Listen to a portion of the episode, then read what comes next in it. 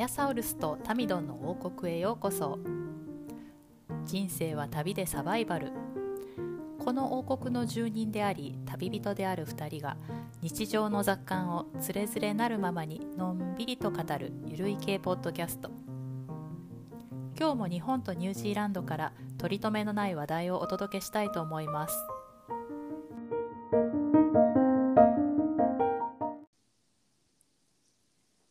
さんこんにちは。アヤサウルスとタミドンの王国へようこそ。皆さんようこそお越しくださいました。さあまた今週も始まりましたね。なんかすごくね暖かくなってきました。もう春って感じです、うん。春ですよね。うんうんうん。春こっちはちょっと秋めいてきたんで、うん。なんかでも暑そうですね。あの画面で見る限り。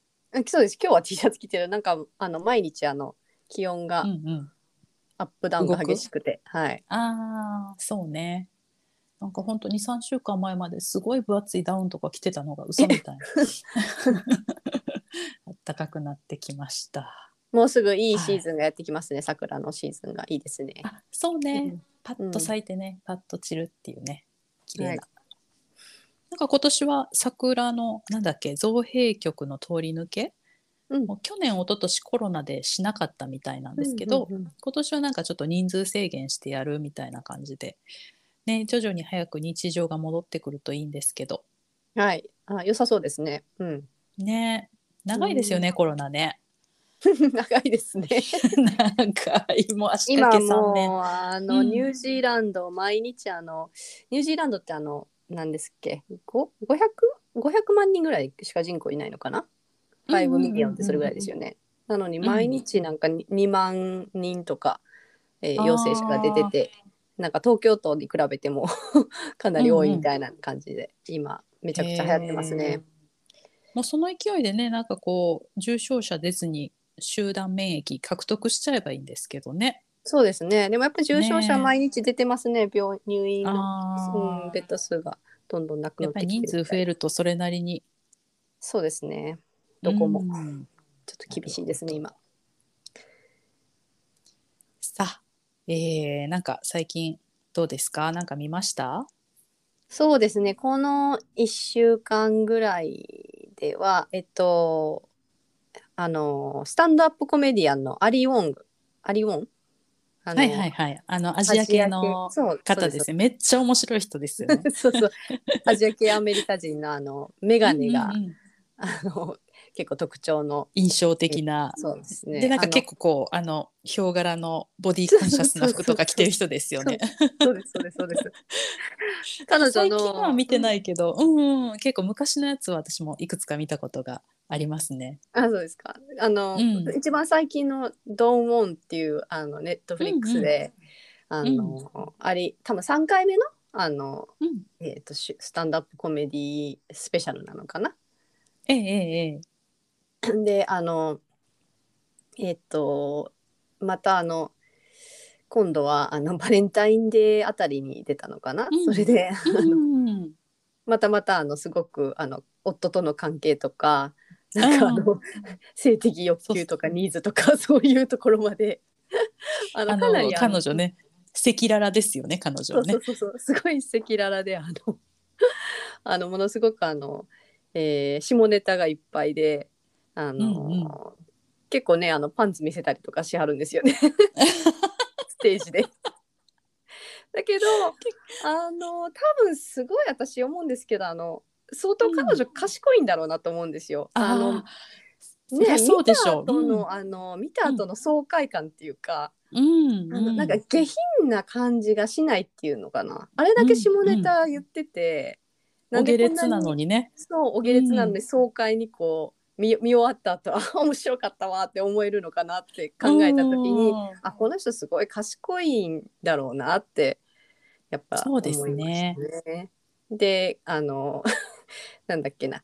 夫との関係のことも結構いろいろあのいつもあの言うんですけどあの夫旦那さええんすごくあの、なんかハーバードとか出てるんですよね。ハーバードとかあカーネギーメロンとかでの賢い人ですよね。優秀な人でなんか自分はそのそれ狙いで結婚して あの、うんうんうん。自分は働かなくていいと思ってたのになんかフェミニストのおかげでなんか自分が働かなきゃいけないようになって、夫は今はなんか自分のグッズとか売るのになんかすごい幸せそうにしてるみたいな。いろんな幸せの形がね あるんでどうすよね。してくれんのよみたいな 感じのだったんですけど、うん、なんかそのそれ見ててなんかなんですよね。フェミニストのフェミニズムの話とかも出てきて、なんかそこからちょっと、えっと派生してな私がちょっと感じたのがそのあのアリー・ウォンとかあの、ええ。で結構この体当たりのこうね女性な女性で体当たりの芸人みたいな感じの方で、でもええ芸人だけじゃなくて、その映画のプロデュースとかあの最近で言うと、あの「Always Be My Baby」っていうネットフリックスの,、うん、あの映画あの監督したのかな？なんかそんなんで。そうなんですか。そ今度見てそれ がめっちゃ面白い。それが見てください。めっちゃ面う。白い。へえ、オールマイベイビー。Always be my baby かな。あ Always be my baby。あ、ちょっと見てみます。興味あるわ。うん、面白い。すごい面白かったんですけど、で、あの、うん。あの彼女なんかキアヌ・リーブスリーブスがすすぐすすごく好きで、なんかええキアヌリーブ・リーブスまで出演してくるんですよ、その映画に。すごいですね。なんかちょちょこちょっとしたちょい役で。でなんかすごい面白い面白いんですけど、まあなんかその彼女みたいななんかこういろいろこう才能あふれる人で、うん。なんか体当たりでこう活動してる人ってそのあの日本で言うと割となんか、うん。あの今ねアメリカでも活躍してる渡辺直美ちゃんみたいな感じなのかなって思ってて、彼女も頑張ってますよね、直美ちゃんね。ね直美ちゃんもあのえっとなんだっけあのレディー・ガガとアリアナ・グランデのあのはいはいはいはい。Rain on Me でしたっけ？あれの,、うんうんうんあうん。のパロディとかパロディっていうそっくりの あのあれすごい完成度高かったそうでよね。ですすよね。うん、うんユリアンと一緒に。そうそうそうそうそうそうです。なんかでもそのあの例えばそのちょっとじゃ関係話関係ないんですけどレディー・ガガとアリアナ・グランデは、あのうん。もうポップカルチャーのポップアイドルなんかアイコンみたいな感じでああいう感じの動画を、あの出しているし、まあ、そういう人ってアメリカにはすごくたくさんいてるじゃないですか、まあ、あのクイーンビあのビヨンセから、えーっとはいはい。昔で言うとマドンナもジャネット・ジャクソンも、えーちょっと前で言うとブリトニー・スピアーズも、今で言うとジェニファー・ロペスとか、いいいろいろそのアイコニックな人がいると思うんですけどなんか日本であの、ああいうレディー・ガガみたいなことをしようと思うとどうしてなんかあの あのパロディじゃないけど あの芸人がああいうなんかコピーをしてうんはやるけ、どなんか本当にああいう形でなんかあのなんていうんですかね女性の解放じゃないですけどそういうちょっと、ええええええ。なんですかね。あれですよねあの、うん。こう社会問題を提起する形での芸術みたいなそそんなかイメージですか？そうですよね。なんか女性が自分の体とかを自分がすごく肯定しててそれでうん。自分の体とかを使ってどういう表現しようが構わないわうん。みたいなそういううんスタンスうん。でわ、かりますわかります。うんうん。表現する日本人のポップポップアイドルというかそういうシンガーって本当にいないなって今思ってて思いつかないですね。もしかしたらそのいらっしゃるのかもしれないけど、あそこまでこう日本でメジャーになることはないからこう私たちの目にまで入ってこないのかもしれないですね。ちょっと近いのが浜崎あゆみ？ああ、はいはいはいはい。ちょっと近い。あ例えば椎名林檎とか？ちょっと違うけど。あのあれは系統は違うけど。うんうんうん、まあインパクトはねすごくありますよね。有名だし。そうですよね。でこうね。普通のちょっとこう大衆受けするポップ。ん？なんていうのかな？そうですね。でもアイコニックなってことですよね。うん。うん、そうですそうです。なんていうんですかね。あのアメリカだとそのあのあんなにその華奢なアリアナ・グランデでさえすら、うんうん。あのうん。ステージに立つとすごくなんていうんですかね。迫力のあるパフォーマンスとかを見せたりするじゃないですか。ええだからそういええう、そういうのが本当に日本っていうのは出てこないのかなって別に出てこないから悪いって言ってるわけじゃなくてな何何がそうさせているのだろうってちょっと,、えっと感じたの。今日この頃ですね。うん。そのインパクトのあるシンガーっていう意味ではいると思うんですけどそういうなんか結構こう問題提起するっていう形の人は本当少ないかもしれない。うんうん。でああいうなんかあのレオタードみたいななんていうんですか？すごいうんうん。あの体のボディラインを、うんそうそうそう見せたような服装とかみんなするじゃないですか。はいはい、あれもあえてなんですよねきっとね。そうですね。でもそう、ね。そういうのも、そうアリアナ・グランデですらなんかステージでお尻振ったりするのに なんかそういうのが、うんうんなんかダメダメとされている社会なのか、うん。うん、なんかタブーなのかなんかそれはその男性目線から見たら全然なんか受けないのかなんか下品と思われてしまうのかなんかこういろいろちょっと考えてしまったんですよね。そうですねそうですね。うん、確かにこう男性社会っていうのはもうどの業界においてもまだまだ根強いかもしれないですね日本はね。だからこう、決定権のあるところに男性がいるから、うんうんうんうんやっぱりそういうのをこう排除されてしまうみたいなのはあるかもしれないですね。そのプロデュース側がですかねプロデュース側が。うんうんうんうんそういうのはなんか日本の男性からは求められてないみたいなところはあるのかそういうもしれない。ところはあるかもしれない。うんうんなんか女性が強いとダメなんですかね。なんかそんなそんな気もする。ああ、それなんでしょうね。本当文化の違いですかね。なんでしょうね。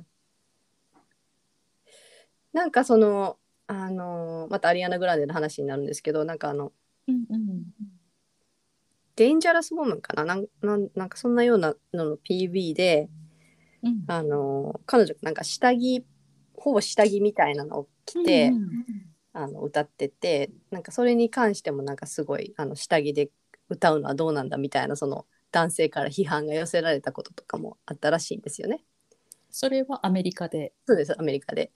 ほうほうほう。で結構アリアナ・グランデってその若い時からやってきて結構こう可愛い感じで最初売り出してたと思うんですよ。それがだんだんこのうですね。うん成長とともにあの、ね、開放的に なってきてちょっとマあのマドンナ寄りになっていくというか、そうそうそうそうそんな感じで。そんな感じで、なんかそれに対してもアリアナ・グランデがそんななんかいつもなんなんですかねいつまで私はなんか自分の体で自どうい自分がどう表現しようかなんかそうんそういうことに批判をいつまでこう受けなきゃいけないんだだみたいなことをうん言ってたことがあって、なんかそういうかっこいいですねあるのかなとか、なんかそこでまたこう批判に対してこう戦うだけのこの度量っていうか、はいはいはいはい。叩かれっぱなしじゃなくて、そうですね何が悪いんですかっていういい意味でのそう開き直りというか。んそうです。ね。なんかそういうのがあれ、ね、あの日本でもどんどんこう、うん、見見ることができるようになればなってちょっと感じました。はい。そうですね。最近でもなんか日本でもこうねボディポジティブじゃないけどありのままの自分を受け入れましょうみたいなムーブメントは、こうねあの一波二波こうだんだんやっぱりこう来てるのかなと思うんでちょっと期待したいとこですね。そうですね。うん。うん。はい。っていう私のあの先週何を見たか からの話でした。以上です。はい。はい。はい。どうでしょう？うん、ちょっと話は変わりますけど、なんかハマってる健康法とかってあります？今日はそういうお突題でしょうか。然健康の話ですけど。健康のお題で。健康法、えー、ハマってる健康法。例えば、例えばどういうことですかね？ハマってる健康なんかこうウォーキングしてますとか毎日こんだけ体を動かしてますとか食べ物あこういうの気をつけてますとかマインドフルネスですとか。そうそうそうそうそうそう無になりましょうってやつですね。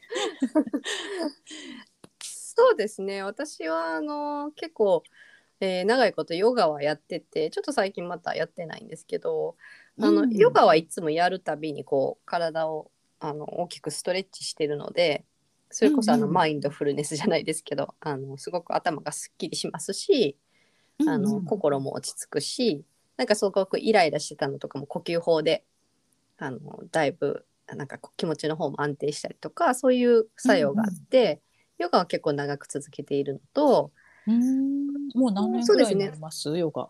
そのまあ結構中ちょっと中断したのも含めてこう全体でうん。10年とかやってます？えそんなになっちゃってないです 45年ですね。あでもすごいうんすごい続けてるんですね。なんか呼吸法ってすごいいいらしいですね。なんか自律神経まで整えるとか聞いたんですけど。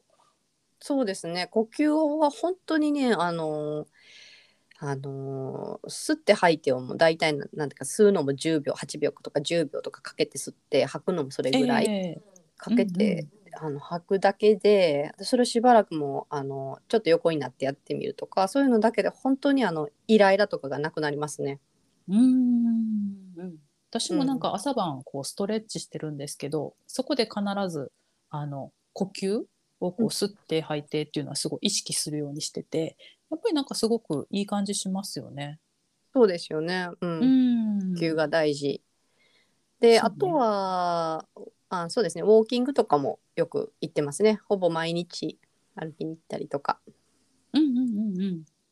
やってますね。でも食べる方はですね食べる方はあのまあもともとその、えーちっちゃい頃からすごくあの腸が弱いんで、うんあのなるべくその腸に合わせたあのうん。食生活っていうのをしようとあの心がけてはいるんですけどどうしてもなんなんですかね。日々その、えー子供たちにのためのその料理とかをするとうん。なんかそ,、うん。そのそれのこの残り物とかやっぱり一緒に食べてしまったりとかそうね。なかなかそのうん自分だけの、あのためにこうヘルシーな料理を用意して食べるって難しいですよね。一人分だけ別のものを作るのもちょっと面倒くさいですしね。タミドンはすごいね。何か、はい、うん、私もねすごくこの腸活？腸をなんか正しくしようっていうのを最近すごく意識しててなんかやっぱり腸を整えると睡眠とかまで影響してくるって聞いたんで私子供の頃からすごい便秘症なんですよ。はいはい。まあまあとにかく便秘で苦しんできて女性は多いと思うんですけどね。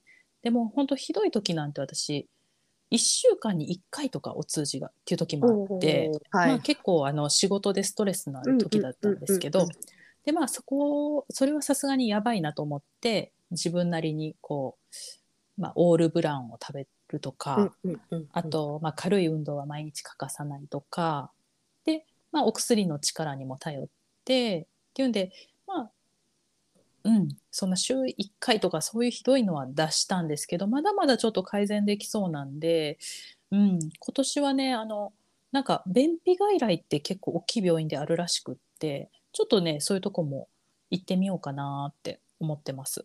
また行ったら報告しますわ。ありがとうございます。報告をちょっと興味ない？なんかあの便秘外来でどんなこと調べてくれるんやろうってね。そうですね。あうの、ん、私は便秘症じゃなくて反対なんですよね。便秘になるってことはまあほぼなくて、うんうん、逆になんかもう一日にお通じが何回もある方のタイプですね それはあの健康的にあるんじゃなくてちょっと過敏すぎてあるっていう過敏感じな過んですよね。敏すぎて、んんん。そうですね。で結構やっぱりその大腸検査とかなんかがん検診とか、もう昔から胃,、胃の検査とかいろいろしてきてで結局、うんうんあの日本でもニュージーランドでもオランダでも診断されたのがその過敏性腸症候群、あの、はいはいはい。イリタブルバウルシンドロームっていう IBS っていうやつよでくあの男性が電車でお腹痛くなるとかああいう系のやつですよね多分。そうですね。あの、ねうんうんすぐにお腹が痛く、とにかくすぐにお腹が痛くなる。でも、あの、うんうんうん便秘の方も、その IBS の人すごく多いんで、女性は特に便秘になりがちらしいですよ。あそうなんですか初耳。うんじゃあ私も結構ストレスから来てる部分もあるのかもしれないですね。そうですね。なんか腸ねとその脳の関係ってすごくなんか直接、うん直結してるみたいなんで、へえ。お腹は第二の脳とか言って言われるんですよね。確か。あそうなんですかあ知らなかった。へえ。だからそのストレスとか、あと私なんかちょっとあの、あ、どこかに遅れそうだとか、なんかちょっと時間で、あプレッシャーとか感じたら瞬間にトイレ行きたくなりますね。あそれ大変ですね。そうですね。まあ便秘も体に悪いけど、うんうんうん反対やとその体に悪いだけじゃなくてその時のなんか プレッシャーが二重になるから辛いですね。すぐにないのにトイレ行きたいみたいな。そうですね。ううんん、でなんかあので何かなその一応そのフォドマップっていう、えっと、過敏性腸症候群の人の食事療法っていうのがあるの知ってます？あ知らないです知らないです教えてください。うん。なんですかねフォードマップっていうえっと糖糖質制限とはちょちょっとまた違うのかな？ななんでしょう、うんうんちょっとえーっと ほらもうもう分かってないのにやってるからね。えこれ フォトマップ？フォードマップ。で調べたら出てくるかしら？調べてください。これはなんかあの何カタカナでいいのかしら？あ出てくるわフォトマップ。いろんな糖、うう乳糖とかなんか糖にもいろいろ種類があるんですよね確か。あ本当腸のための新しい食習慣低フォドマップ食ってって書いてますね。これをフォドマップを取りすぎるとダメっていうことなんですかね？あそのフォドマップの中の high FODMAP あ高フォドマップ食っていうのかな、そういうのをはいはいはい。取るとダメなんですよ。あ書いてる書いてる。これはなんだ？フォドマップ。フォドマップがいい？フォドマップがダメ？いい？どっちだ？えっなんか書いてる発酵性の糖質とかオリゴ糖とか。小腸で小腸で吸収されにくく大腸で発酵しやすい糖質の総称らしいです。へえなるほど。F, F が fermentable 発酵性 O がオリゴ糖質オリゴ糖、オリ D ゴが糖二糖類ラクトースって書いてますね。M が単糖類で P がラクトース。うん。糖アルコール糖アルコール、ポリオール。あまり聞いたことない感じの。うん。何これを取るといいの？取りすぎるとダメなうん違う違うだからこの ごめん理解してないためでの。これが糖糖質の多分総称でその、はいはいこのはい。このそれぞれの糖質の種類の中で、えっと、あの高フォドマップ食っていうのと高うん。低フォドマップ食っていうのがあってその、はい。えっと、高フォドマップ食を食べると、うん。えっと、悪化するんですよ確か。ああ、なるほど。あ、本当だ。高フォドマップの食品を制限する。うんへえ。だから例えばそのえっとこれちょっとグルテンフリーとかグルテンとかにもかかか関わってるのかなとか思うんですけど、うんえっとなんかこういう小麦粉とかパンとかパスタとかラーメンとかこういう高フォドマップ食は食べちゃダメででも、あのお米は OK とかあのフォーとかは OK とかへえ。あ、ちょっとこれ調べてみよう。本当だ。過敏性腸症候群とフォドマップ。あ、うんそうか。ちょっとヤクルトとか飲んでる場合じゃなかったのかしら。じゃないじゃないじゃない。本当じゃないあの なんでもじゃない あのねあのねヨーグルトとかもねヨーグルトとかもねお腹にいいと思うじゃないですか。私毎朝食べてますよ、ヨーグルト。ダメダメダメダメダメ食べちゃダメ。ダメなの？あれ私の楽しみがまた一つ消えていく。あのべラクトース。そう多分ラクトースっていう糖がダメなんですよ。だから私あの普通の牛乳は一切飲んでなくてニュージーランドって結構こういうのにすごいなんかオーガニックとかこういう FODMAP 食とかこういうのにフレンドリーなスーパーマーケットなんでスーパーマーケットのその製品っていっぱいこういうの種類売って普通るんでのスーパーで。はいはいうんうんなんか私常にそのラクトースフリーラクトースの入ってないっていう糖類の入ってない牛乳普通の牛乳じゃなくてそういうのを飲むようにしてるんですよ。あとあ普通の牛乳飲めない人はあとああいううんソイ,、ソイミルクとかアーモンドミルク豆乳ね。ううんん、豆乳あんまりあんまり進まないですよね。うん私牛乳大好きなの。ダメだ 私ダメだわ。ダメ 腸活腸活って言って腸に悪い感じね。普通の牛乳とかヨーグルトとかダメですよ。ああなんか日本のスーパーでも売ってるのかしら？そういう低フォドマップ牛乳とかね。ラクトースフリーラクトでース調べたらいいフリーの牛乳売ってるんでしょうかね売ってるんじゃない？二人で録音しながらカチャカチャ調べてるんですけど。ライスミルクとか。いやライスミルクじゃなくて普通の普通の牛乳なんですよラクトースフリーだけどへえ。あなんかでもスーパーとかにあんまりなさそうかなそのアーモンドミルクとかは置いてるけどそういう牛乳でっていう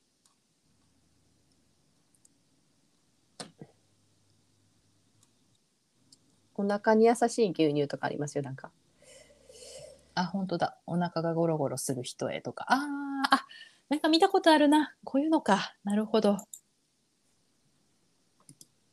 そうですね。で私なんかその最近で言うとえっと、うんあの高フォドマップ食に入るマンゴーの入った、うん。あのうん。スムージーをね飲んでしまってあの救急車、あの電話しましたもん。お腹が痛すぎて。あの時あああの時マンゴー食べたのね。何を食べたんだと思った？らマンゴーを食べたんだと思って。マンゴーをちょっと調べたらやっぱりあの高フォドマップ。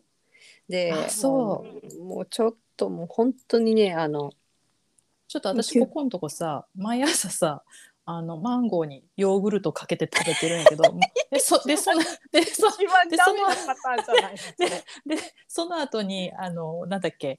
えっとオールブランに牛乳ぶっかけて食べてんだけど毎朝もうオールブランがその他のもので全て帳消しされてるよね。あーややっちまったな。やっちまったな。それしてから何か腸にいい影響出ました、でも出てる？うん。便秘が改善されたとか。そうね。便秘はでもあの結構自力でいけるような回数が増えててそれでも牛乳とか変えたらもっといけるようになるかもしれないね。なんかそのフォードマップ食ってその一つ一つうんのその糖類からトライしていかなきゃいけないんですって。だからあのあそのでどれが自分に合ってないかをトライするっていう。そう。見極めなきゃいけなくて。じゃあ最初はあの F の方のあの発酵性の糖類の方から、あのうんうん。の中の全部が全部がダメってわけじゃないんだ。そうそうそうそう。だから自分がどこがダメなのかっていうのを調べるためにえっと、はいはいはいはい。1か1ヶ月ぐらいそれその製品だけを試してその食品類だけを試して、はいはいそれが終わったらまた次の食品類みたいな感じでやあっていかなきゃいけないっていうめんどくさい話。めんどくさい。でしょ？でしょ？もうもうダメでしょ？めんどくさいこれうんごめんダメかも私。そうかそれってさ病院とかで調べてあなたはこれが合ってませんねとか出してくれたらいいのにね。あ出してくれないですよね。あの唯一出してくれたのがなんかあのグルテン耐性なんかなんだったかセリアック病？セリアック病っていうのがなんかグルテン、うん、グルテン不なんていうの？グルテン不不 あのふあの漢字が。漢字が読めないんですよ。ふのふ。あのえーああなんか言いたいこと。症？ふ？あの耐え忍ぶの耐えるっていう字ね。あれなんて読むのかしらね。私も知らないわ。不耐症って読むのこれ。うんよく聞くけどね。うんうん。なんかそのグルテンに対してそのもうちょっとアレルギー耐な性がないっていうことね。うん。がセリアック病っていうのは本当に結構セリアックの方は結構深刻なちょっと病気でなんかそういうのはあの、えっと、調べてもらえるんですよねあうんうんうんの血液検査とかから。で私もそれを調べてもらって、あセリアックではないよセリアックではないです大腸がんでもないです、じゃあ過敏。性ですねみたいな感じでうんうんうんうん。あの診断されたんですけどなるほど。それって内科ですか？内科ですね。うんあーちょっと行ってみようかな私も。うん、不体不体って読むみたいですね。不体って読む不体って読むうん出た不体症不体性？どっちでしょうね。だからその一つの食品類からあの、うんをあの一個ずつ試していくのがめんどくさいんでその大体でもあのいろいろ食べてるうちにあこれうんうん。食べた日は調子悪いなとか、あの分かってくると思うんですよ。ちょっと気をつけていたら。例えばキウイフルーツ食べた日はお通じになとか、うん。なんかそれこそマンゴー食べたらえらいことになったなとか、うん、それでもこうあれじゃないかな。便秘症の人はちょっと分かりにくいかもしれないな。こうお腹痛くなるとかアヤサウルスみたいなうんうんうんうん。感じだと分かりやすいけどちょっと便秘さんには分かりにくいかもしれないな、おまあ、でもちょっと意識してみようかな、うんお腹は痛くならないんですか、お腹痛くならない。全く痛くならないです。うん何の何のこう、うん。なんでしょう。アテンションもないまま便秘が進行していくみたいな。ああ、そう、うんうんうん。便秘の人の、ちょっとじゃあ便秘の人と過敏性腸症候群の改善の仕方みたいな感じでちょっと調べてみたらいいかもしれないですね。そうですねうんうん。まあ、あと私便秘なんかその外来見てみようかな。面白そうだし。行ってみ行ってみてください。面白そうだし。うん。あの、キウイフルーツはいいって言いますよね。あすごくね、うん、私も聞きます、それは。うん。うん。でもそれにヨーグルトをかけたらどうかちょっとわかんないですよね。ヨーグルトこだわる。私あれが好きなんですよ。あのカスピ海ヨーグルト。もうずっとね食べ続けてるんですよ。まあうんそれが食べるはダメだだと。うん毎朝の楽しみが。知ってます？幸せって小さなことの積み重ねなんですよ。知ってます知ってます。重々承知でございますよ。朝の楽しみが一個減るな。まあちょっとねいろいろ調べてから対応したいと思います。その他なんかうん、ごめんなさい。穀物の方う、うんあごめんなうんあのあの穀物の方もなんか小麦粉とかやっぱりそのパンあのうどんうどんじゃないまあラーメンとかパスタとか結構食べるとうってやっぱりすごいなって、お腹がうんうんうんうんちょっと膨満感？調子悪くなるね。そう。うんうんうん。だったりとか。あと夜寝る前とかちょっと8時とかうん9時ぐらいにちょっとおやつおせんべいとか食べると、もうなんかあの本当にさっき言ってたあの睡眠に影響するってやつですよね。うんうんうんうんお腹が痛いままで寝るみたいなちょっとシクシクした感じのままで寝る、うんであんまり睡眠もあのいい睡眠が取れてないみたいなのはよくあるんで、そうなるべく IBS の人とかはその、えっと決まった時間に決まった時間に食べて、うんでその後食べないとか。ね。そうですね。まあなんかでもあの全般的に健康には良さそうですよね。そういうね規則正しく食べてっていうのはねちょっと食べるもの減るのが残念ですけど。そうなんですよ。好きなものがね。ねえそうでしょう。うんあのどうせだから続かないんだよ。ていう。そううんそうそうどうせ続かない。続かない。どうせ続かない。まあでもほら三日坊主もその三日坊主が10年続けばって言うじゃない？でそうか私みたいに年に1回ぐらいそういう偉いもん食べて救急車呼んでああしまったみたいなそれぐらい後悔する。またやっちまった。またやっちまったぜってだから冷蔵庫のところに貼ってやるやんみたいなちゃんと。貼ってるんだ。貼ってます。何食べたらダメってね。そう。なるほど。はい。まあちょっとみあれですね。皆さんの健康法も聞いてみたいですね。はいそうですね。またあの、お便りお待ちしてますんでそうですね。ぜひ、はい、健康法に関してうん、はい、お知らせいただければ、メールアドレスもう一回ちょっと言っておきましょうか。お願いします。はい、えっと、podcast 大の at gmail ドットコムです。えっと、podcast ドット dino at gmail ドットコムとなっております。はい、えー何か番組に感想とか相談とか何でも受け付けております。はい、では今日はお時間になりましたのでこの辺でありがとうございました。はい、また来週お会いしましょう。さようなら。さよなら。